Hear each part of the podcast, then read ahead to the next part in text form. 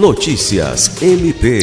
Nessa terça-feira, 26, o Procurador-Geral de Justiça Danilo Lovisaro do Nascimento assinou um termo de compromisso que sela a adesão do Ministério Público do Estado do Acre ao Plano Nacional de Redução de Mortes e Lesões no Trânsito, que visa reduzir em 50% o número de óbitos em acidentes de trânsito. A solenidade foi realizada em Rio Branco e contou com a presença do titular da Secretaria Nacional de Trânsito, Frederico Carneiro. Na ocasião, instituições que compõem o sistema de trânsito no Estado também assumiram o compromisso de trabalhar pela segurança viária.